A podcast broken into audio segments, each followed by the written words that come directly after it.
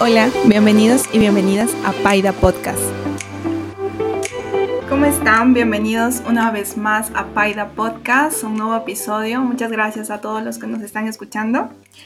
El día de hoy tengo una invitada súper especial. Ella es Helen Aguilar, ella es psicóloga y también creadora de la página Mind Habit.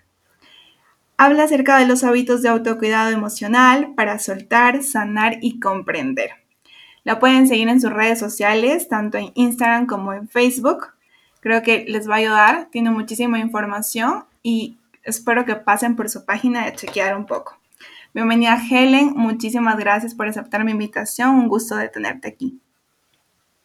Hola Heidi, ¿cómo estás? Primero, nada, gracias a ti por la invitación. Es para mí un honor estar aquí, en verdad, apoyando también a lo que estás haciendo y sin antes felicitarte por tener esta intención, que realmente es algo que nos ayuda mucho. estás valorando mucho la, voz y la información que las otras personas tienen que, que compartir, sobre todo porque creo que a muchos nos pasan cosas que no compartimos y bueno, acá estamos para eso. Exacto, Helen, muchísimas gracias a ti. Eh, bueno, pues el día de hoy vamos a hablar acerca de la autoestima. Creo que es un tema ahorita muy común que muchos lo hablamos, pero vamos a especificarnos en la baja autoestima. Creo que es necesario. Entonces, vamos comenzando como, ¿cómo definimos nosotros qué es una autoestima? ¿Existe tanto la autoestima baja o alta o cómo se interpreta esto?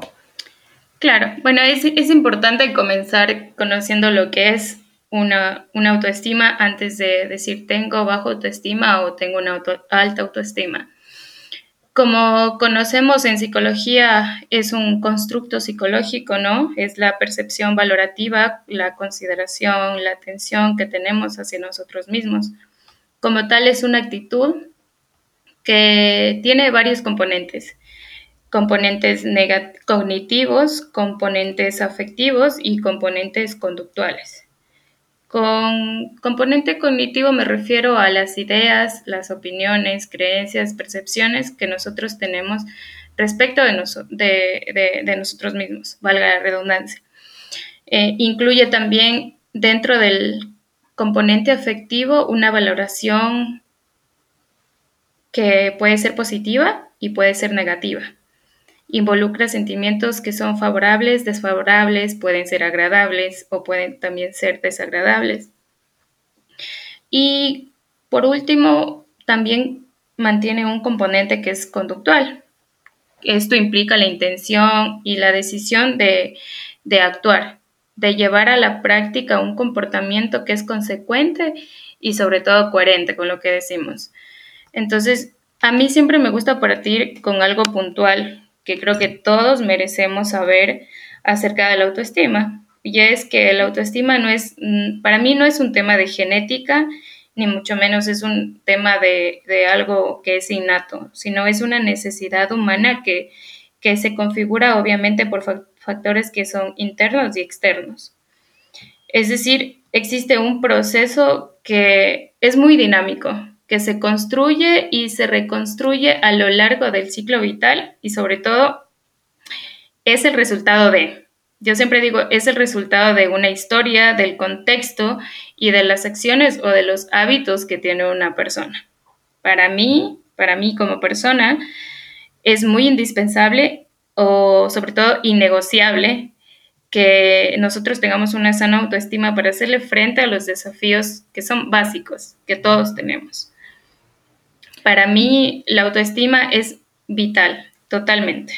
Ok, o sea, y podemos decir que, o sea, mediante las situaciones de nuestra vida hay acontecimientos donde podemos tener, como normalmente decimos, mm, ahorita tengo una autoestima súper baja o hay momentos en los que tengo una autoestima súper alta. ¿Cómo, o por qué ocurre ese tipo de situaciones? Bueno, cuando yo te había dicho que la, el autoestima no es un tema de genética ni es innata, me refiero a que como, como tal es algo que varía mucho, ya es muy variable, totalmente. Entonces, esto se viene desarrollando desde la infancia, ¿no? Entonces, de acuerdo al ambiente en el que tú te desarrolles, en el que tú te desenvuelvas, tu autoestima va a cambiar. ¿Por qué? Porque, por ejemplo, tú estás en una situación en la que estás pasando por alguna situación complicada en, dentro de tu casa o en tu pareja. Esto va a hacerte también susceptible a tener una baja autoestima en quizá en otra área de tu vida, en, en algo académico, en algo incluso laboral. Entonces, sí se puede decir que la, autoestima es un tema muy variable, que cambia mucho, sí, depende del contexto en el que tú estés en, en ese momento. Ah, ya, o sea, entonces sí podemos decir como que hay situaciones en las que sí me puede bajar mucho la autoestima.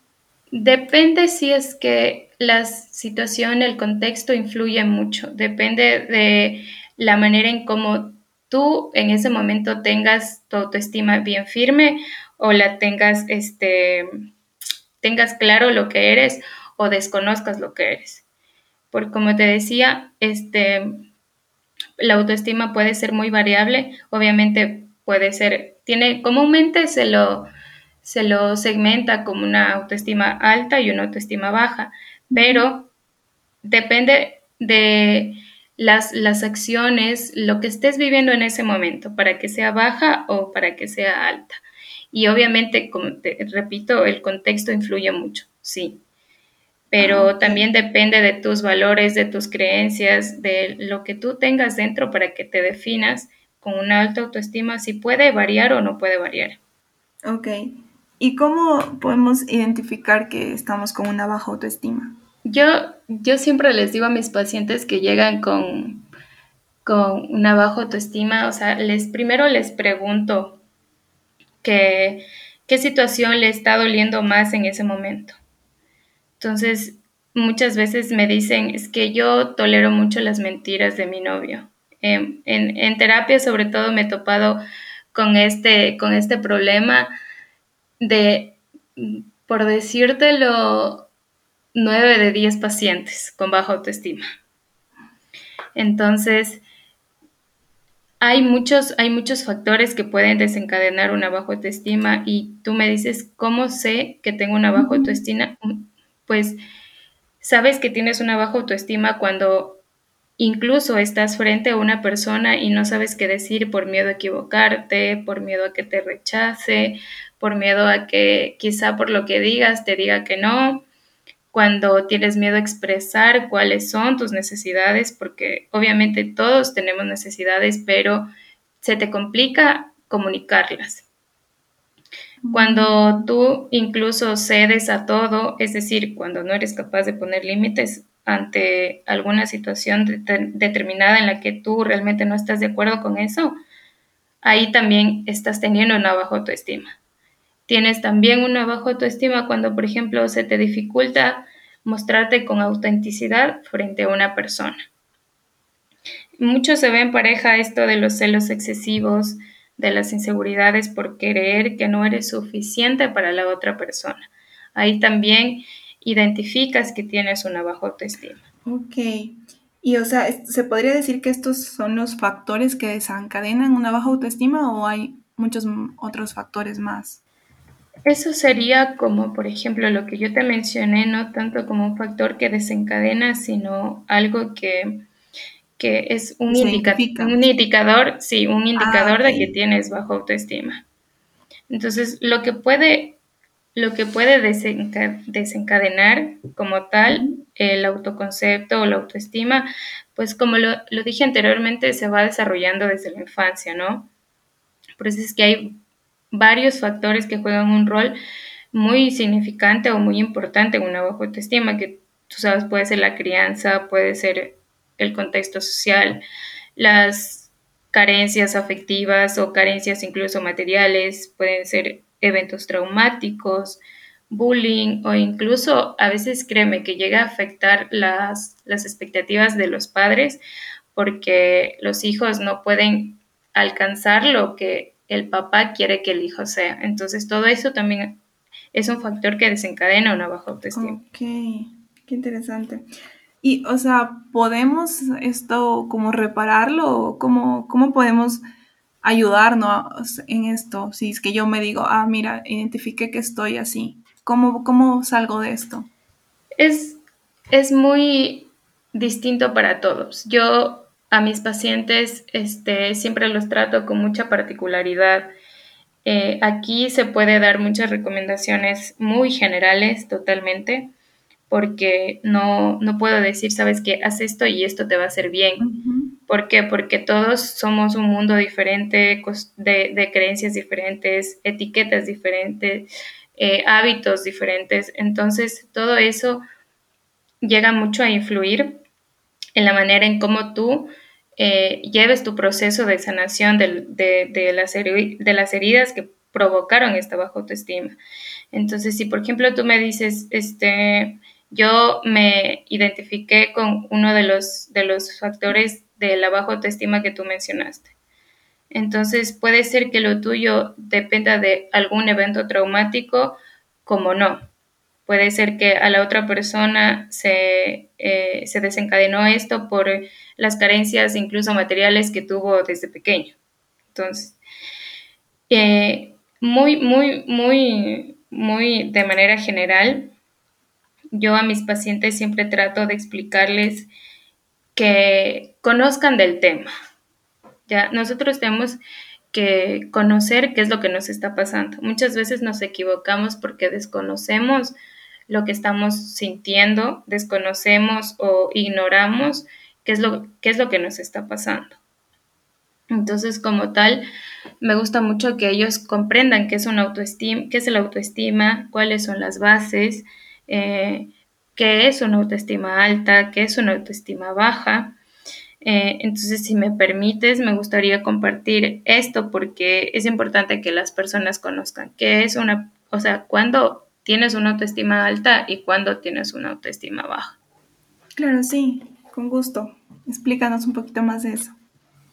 Bien, entonces nosotros consideramos a una persona con autoestima alta cuando posee sentimientos de confianza, tiene mucha seguridad en sí misma, puede, puede tomar decisiones por sí solo, es muy flexible y, realista, realista sobre todo eh, al cambio, muy flexible al cambio, no se, no se limita ni se priva de las experiencias, eh, posee como una facilidad para, para independizarse, para tomar decisiones sin tener que buscar la aprobación o la, o la, o la dirección de otra persona.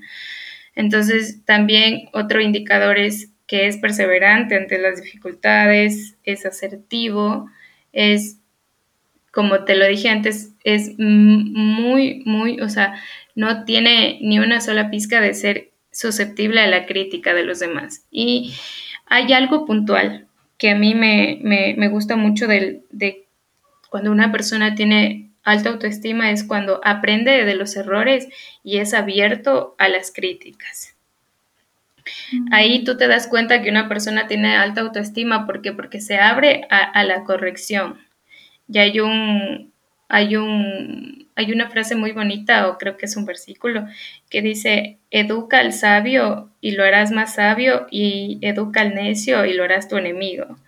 Entonces, un indicador de esto, de tener una alta autoestima, es una persona abierta, incluso abierta a reírse de sus propios errores. Conociendo qué es una alta autoestima, por otro lado, vamos a conocer ahorita qué es una, una, qué es una persona que tiene una baja autoestima.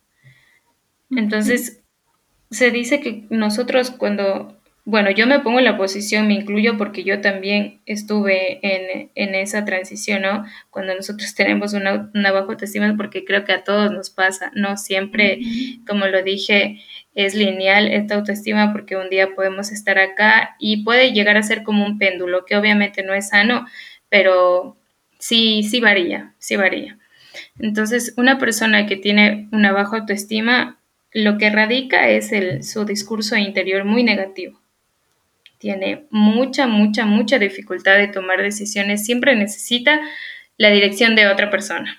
siempre necesita, oye, sabes que eh, quiero hacer esto, pero no sé si me irá bien, no sé si esto, no sé si puede fallar, qué puedo hacer, y no tiene la capacidad de tomar la batuta de sus propias acciones. Eh, mantiene también un comportamiento muy desmotivado, son muy hipercríticos consigo mismos, o sea, exageran mucho sus defectos y sobre todo ignoran sus virtudes. Son personas que por ejemplo, no, como te lo dije anteriormente, no asumen retos por miedo a fracasar. O sea, no aceptan los elogios incluso de, de, los demás ni de los papás y se sienten muy incómodos cuando te dicen, ay, mi hijo, qué bonito que estás. Se sienten muy pequeñitos. Sobre todo, hay una suspicacia en ellos que, que te hacen pensar que las otras personas te dicen algo bonito con una mala intención. Entonces, eh, para mí, en pocas palabras, una persona que, tiene bajo autoestima es alguien que no es capaz de reconocer ni apreciar las características que lo hacen especial, porque todos somos especiales. Entonces, conociendo esto, conociendo la, lo que es una alta y una baja autoestima, pues me gustaría, desde ahí, es lo que, lo que yo empiezo a trabajar siempre con mis pacientes.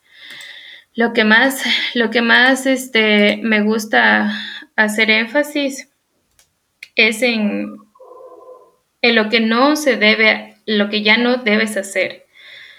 Porque más allá, siempre me pregunta, ¿pero qué puedo hacer? Así como tú me dijiste, ¿qué podemos hacer para, para sanarlo, no? Exacto. Para una autoestima sana o no sé, o cómo sería ese, una autoestima equilibrada, una autoestima lineal que no nos afecte o algo? Una autoestima sana, una autoestima equilibrada, porque no hay que llegar al extremo también porque existe, ¿no? El narcisismo y también existe la baja autoestima o, la depresión incluso. Entonces, para nosotros mantenernos equilibrados, bueno, les voy a compartir un poco lo que yo hago en, en terapia con mis, con mis pacientes más allá de cuando me preguntan qué puedo hacer, yo siempre empiezo con hacerles una pregunta. O sea, ¿qué debo dejar de hacer? En lugar de qué tengo que hacer o qué debo hacer, es qué tengo que dejar de hacer. Porque, porque muchas veces hay pensamientos, hay palabras, hay conductas, hay hábitos que nosotros necesitamos ponerles un stop para que ya no nos siga afectando, porque figúrate tú que tengas una, una baja autoestima y estás prácticamente en un hoyo. O te estancas o cavas más cuando sigues realizando esas conductas que te siguen reforzando esa mala autoestima. Entonces, o te estancas o te hundes más. Entonces, yo siempre les digo a ellos, siempre recomiendo es ¿qué tienes que dejar de hacer? O sea, responde de tú mismo. ¿Qué tengo que dejar de hacer? ¿Qué pensamientos, qué palabras, qué conductas, qué hábitos? ¿Qué tengo que dejar de hacer para que no me siga afectando? Es ponerles un stop a esas, a esas, a ese comportamiento para que no se, no, no se siga condicionando. Se vuelva a repetir. Sí, bien. Exacto. Entonces, eh, sí, síguenos contando. Sí, totalmente. Tengo, tengo yo varios puntos que, es lo que podemos hacer para sanar nuestra autoestima. Sin embargo, ese es el con el que primero yo empiezo. Me gusta mucho porque más allá de hacer, siempre tenemos que darnos el tiempo, el espacio para, para parar. Porque quedarnos quietos no es quedarnos vagos sin hacer nada, sino más bien ser consciente de que estás haciendo algo mal y bueno, lo voy a dejar de hacer, porque quizá es son mis pensamientos lo que, los que me están llevando a una baja autoestima, quizás son las palabras que me digo que me están conduciendo a una baja autoestima, quizás son los hábitos que tengo de, de no, no asearme, de no peinarme, de no limpiarme, este, de no hacerme mi autocuidado, qué sé yo, de dejarme crecer, este, incluso en las mujercitas, el vello en la, cara o cosas así que te pueden estar afectando. Son cosas pequeñas que, que debes dejar de hacer. Entonces, para esto, obviamente, para dejar de hacer, necesitamos, ¿no es cierto?, ¿no? Dejarnos, darnos un tiempo, dejarnos un espacio para nosotros, para trabajar en nosotros, en nosotros mismos, o sea, pasar tiempo con nosotros. ¿Por qué? Porque solamente ese, ese espacio es el que va a hacer que nosotros volvamos a conectar con nuestra esencia. Porque no sé si a ti te ha pasado que mejor haces las cosas cuando estás sola que a veces estando acompañada. ¿Te ha pasado o es al contrario? No, eso, eso te iba a decir. O sea, básicamente entonces la autoestima es netamente de cada uno. Entonces, nosotros mismos tenemos que, o sea, tomar riendas en esto. No es como que, ay, pues, eh, necesito a alguien más para que me ayude en esto, a salir adelante. O sea, lo, lo, que tú recomiendas siempre es como que cada persona tome rienda en el asunto, ella realice todo su autosanación y poco a poco, pues me imagino que también personas que te acompañen en esto o cómo, cómo es esto? Sí, eh, puedes hacerlo en conjunto o puedes hacerlo solo, pero yo siempre recomiendo que es mejor hacer un proceso de introspección, o sea, un viaje interno, cuando tú estás solo porque, mm, pero con solo me refiero a que obviamente necesitas una guía y no solo necesariamente quiere decir que, vayas y te aísles, no. Con, con, solo me refiero a dedicarte tiempo para ti, o sea, para conectar contigo, porque si vas a terapia, por ejemplo, obviamente en terapia lo vas a hacer acompañada con tu, con tu terapeuta, pero Acá el, tiempo a solas contigo va a ser muy necesario para que tú, porque son cosas que incluso tú te guardas para tu, para tu, para tu psicólogo, psicóloga, que no lo dices porque a veces no nos atrevemos a ser honestos con nosotros mismos. Entonces, por eso es importante este tiempo a solas, este trabajo interno. Y pues con respecto a lo que tú dices, que si lo puede hacer acompañado, no lo puede ser acompañado, puede ser un impulso, puede ser eh, una compañía, pero no muy invasiva. Que por ejemplo tú estás escribiendo qué es lo que te hace daño y la persona tenga que estar ahí. No. Ah, tipo, ajá, eso, eso ya es muy tuyo, es un proceso muy de, de cultivarte a ti mismo, de reconocer que es incluso tu sombra, cuál es tu sombra, cuál es tu parte oscura que no has podido todavía aceptar y que quizá no, quieres mostrarla porque tienes el miedo al rechazo, tienes alguna herida todavía por ahí que no quieres que la otra persona que, tú quieres la conozca. Entonces, por eso necesariamente este proceso tienes que hacerlo eh, no aislada, pero sí, sí un tiempo contigo misma. Ah, ok, me parece interesante.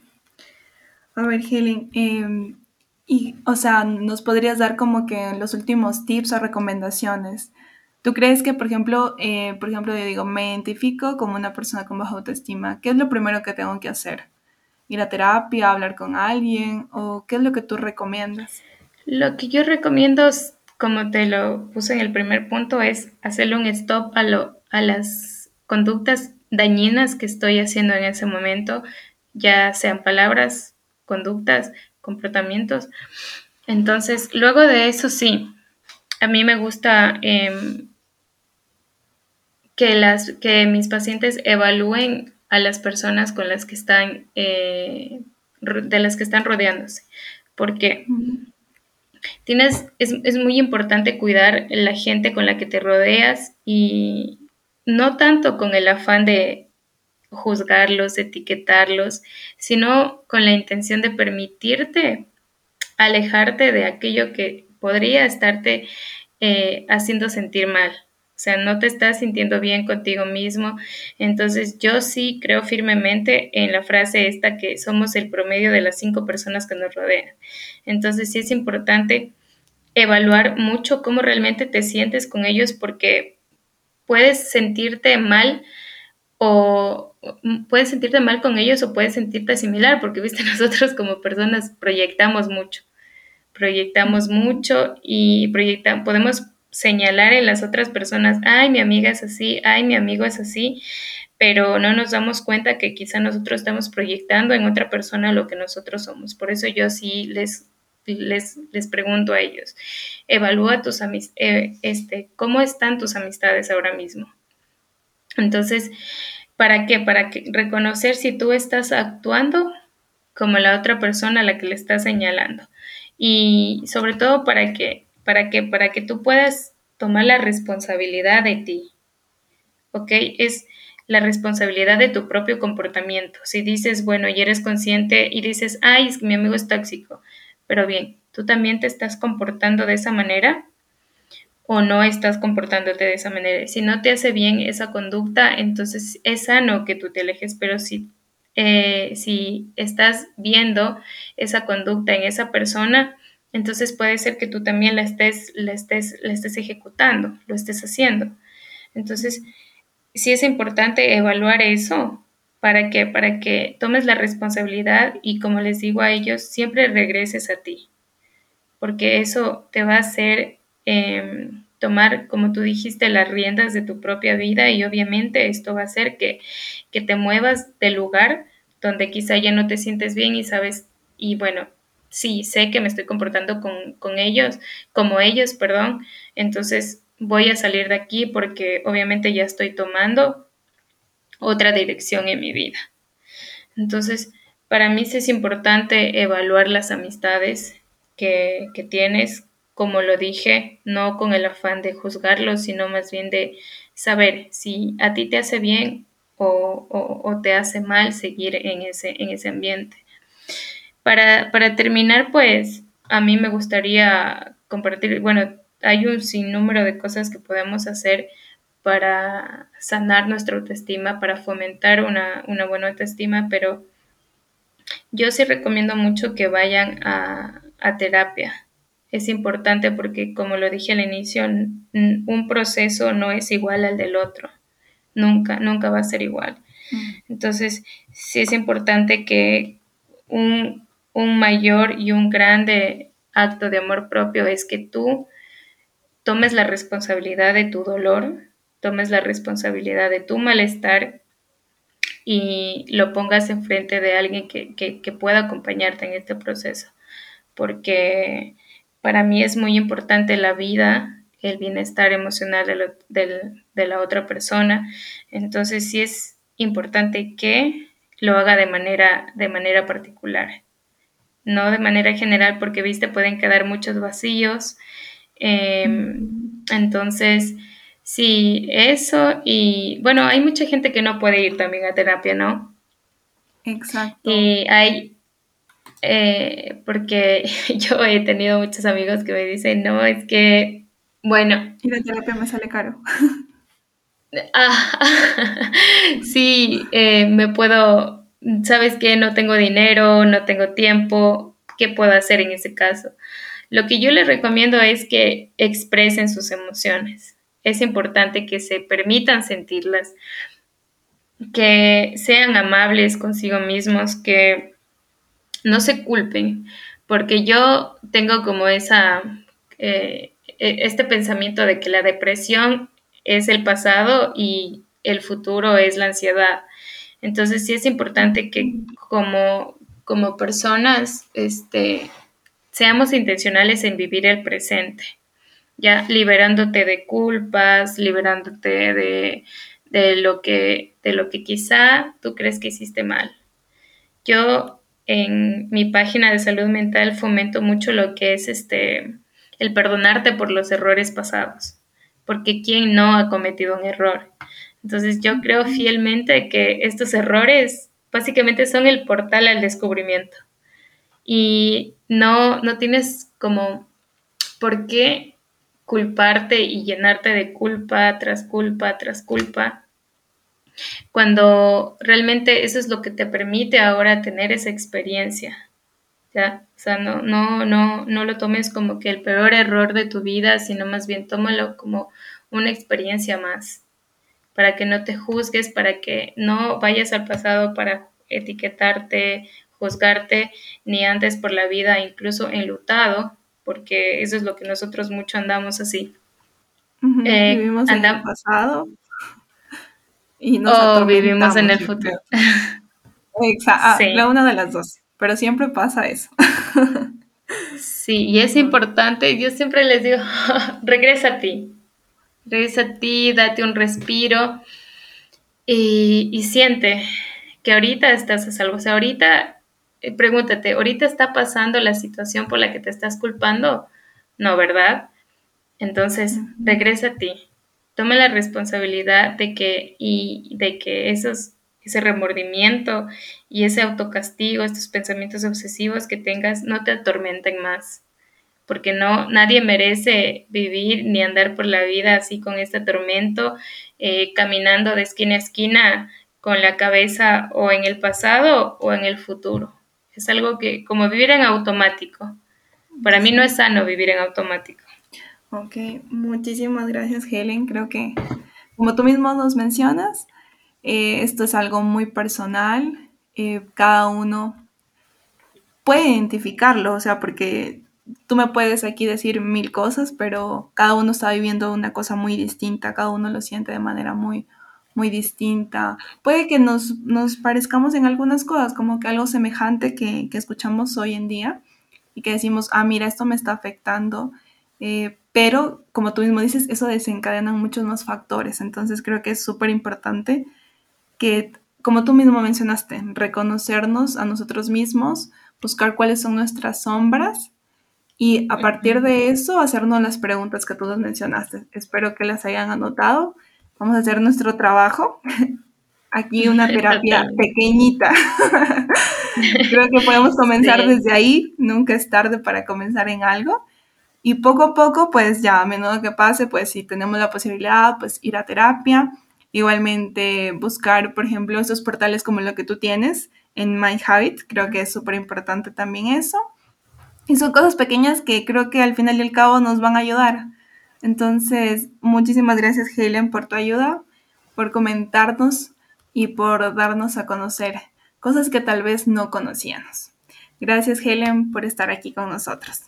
Gracias a ti por la invitación y te animo a que sigas haciendo lo que amas. Esa es parte también de una sana autoestima. Exacto buscar qué es lo que nos emociona, qué nos apasiona para seguir. Creo que también eso es parte, ¿verdad? Como que esa motivación. Totalmente, totalmente, porque tienes tu enfoque claro y no te distraes. Bueno, pueden haber situaciones, pero de todas formas tu, enfoque está, tu pasión y tu amor está. Entonces, nuevamente te felicito. Chicos, no dejen de seguir a, Heidi. Eh, yo sé que todo esto se va a ir de largo. Entonces acá van a aprender mucho, situaciones que quizá no, no sabían, no comprendían, pero y que incluso a veces tenemos que contarlas. Historias que no, no tienen que ser privadas para nadie. Exacto. Estamos abiertos a aprender, a escuchar a más personas que nos puedan comentar. Y nuevamente, muchísimas gracias Helen, gracias por tus palabras y nos vemos en el próximo episodio. Adiós. Bye. Gracias por escucharnos. Nos vemos en la próxima. No te olvides de seguirnos en Instagram, YouTube y Spotify.